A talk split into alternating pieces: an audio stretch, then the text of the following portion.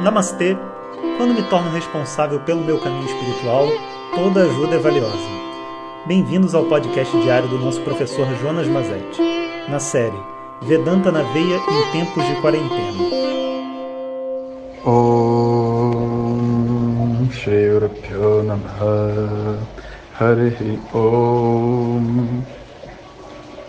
Bom dia pessoal. Abrimos então o nosso novo tema, Vedanta na Veia, que vai ser esse tema do mês de outubro. Vedanta é um tema assim como história, matemática, são temas.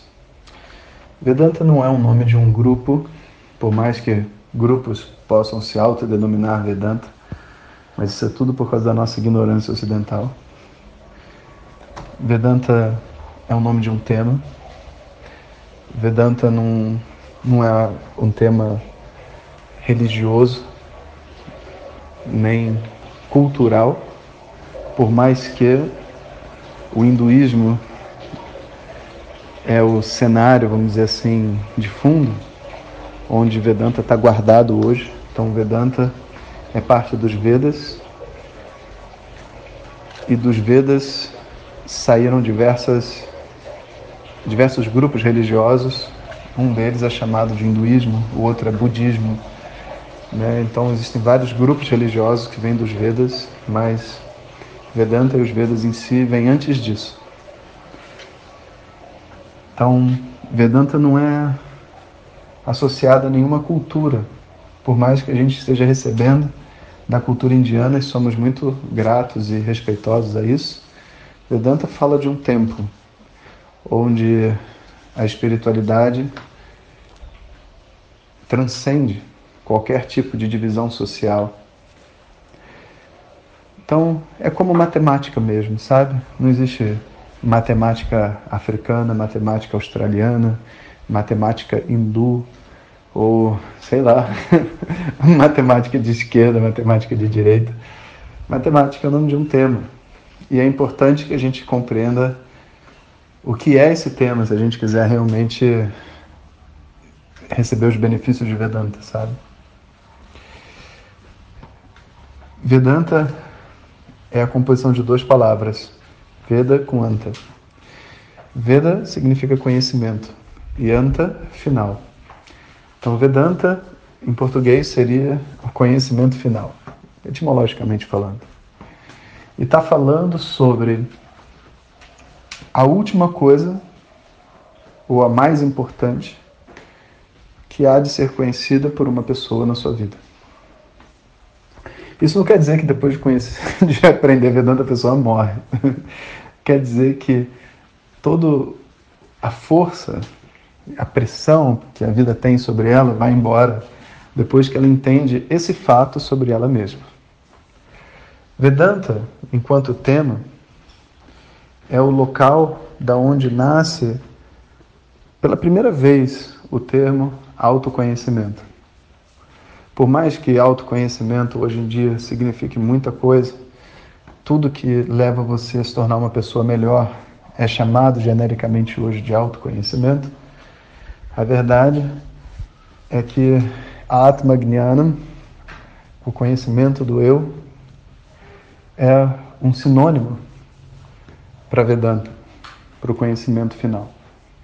E quando a gente diz conhecimento do eu, é muito importante entender que a gente não está falando o conhecimento dos seus traumas do passado, das suas emoções, da sua personalidade, nem dos seus karmas, nem da sua vida anterior, a gente está falando o conhecimento do sujeito, o conhecimento da testemunha dos pensamentos, da testemunha da mente, daquele que sofre o karma ou desfruta do karma, depende se o karma é positivo ou negativo.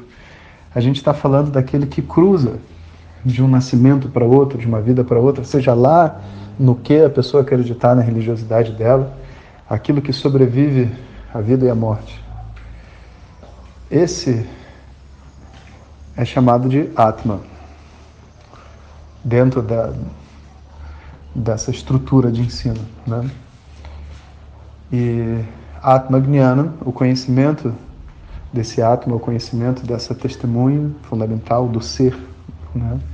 é então o significado da palavra Vedanta e é traduzido como autoconhecimento, por mais que na língua sânscrita, né, que é da onde onde Vedanta está estabelecido, a tradução correta não seria autoconhecimento, porque o que está escrito é conhecimento do eu. Esse aspecto de autoconhecimento provavelmente foi de um conjunto de traduções que a gente foi assim, sabe? Conhecimento do eu, aí vira knowledge of the self, né? E aí self-knowledge vira autoconhecimento, conhecimento de si mesmo. Mas observe que o conhecimento do eu e o conhecimento de si mesmo são duas coisas completamente diferentes, porque quando a gente está ignorante, tentando, entre aspas, conhecer a si mesmo, o si mesmo do ignorante é falso. Ou seja, aquilo que eu considero que eu sou, esse si mesmo, não sou eu. Então, o autoconhecimento só encontra o conhecimento do eu para o sábio. Para o ignorante que busca autoconhecimento, ele fica preso naquilo que ele não é, nas suas experiências, nas suas emoções, nas suas energias, sabe? Em toda, tudo isso que é, na verdade, a história desse personagem que a gente está vivendo aqui. Então, se a gente tem esse desejo de fazer um mergulho mais profundo de Vedanta, a gente precisa começar compreendendo o que significa Vedanta. Eu sei que, assim, hoje, se você digitar Vedanta no Google, você vai encontrar isso que eu estou falando, mas você vai encontrar um monte de outras coisas também, sabe? E vai encontrar coisas até que, por exemplo, tem caráter religioso. Vai ter gente que vai dizer que estudar Vedanta é sei lá, você fazer rituais e orações para encontrar com Vishnu no céu. Encontrar com Vishnu no céu, ou encontrar com Deus no céu, é uma religião. E se for isso, Vedanta não é nada diferente do que as outras pessoas estão dizendo. Vai ter gente que vai dizer que Vedanta é um processo emocional, sabe? Que você vai fazer terapia, você vai entrar em contato com, sei lá, com as suas dores e vai se, se se curar das suas, dos seus traumas, sabe? Então Vedanta é terapia. Né? Se fosse isso, Vedanta seria terapia, mas não é isso. Não é, não. Né? Então, Vedanta é um tema novo, é algo para a gente descobrir o que, que esse ensino, feito na forma de aulas, entre professor e aluno, que hoje em dia a gente pode dizer, né, centenas e centenas de pessoas estudando, e dizem que muda a vida delas, como que pode uma palestra mudar a vida de uma pessoa, sabe? Se for realmente como se fosse um, um trabalho de coach, assim, sabe? Tipo, vamos lá, eu vou dizer que a vida é boa, vocês vão sentir bem. E as pessoas não iam dizer, mudou minha vida, mudou meu relacionamento em casa, mudou. Porque, olha só, por mais que um trabalho assim de motivacional, de revisão de prioridades de vida, valores, etc. Muda realmente a nossa vida do ponto de vista é, prático, né? Vamos dizer assim. Não é essa a experiência do aluno. Quando a gente diz que muda a vida, né? Essa mudança não está vindo porque eu resolvi agora trabalhar, viver, me motivei. Não, não, não. A minha vida mudou sem eu fazer nada. Ou seja, eu estava na minha casa, infeliz com meu marido, com a minha esposa, com a minha família.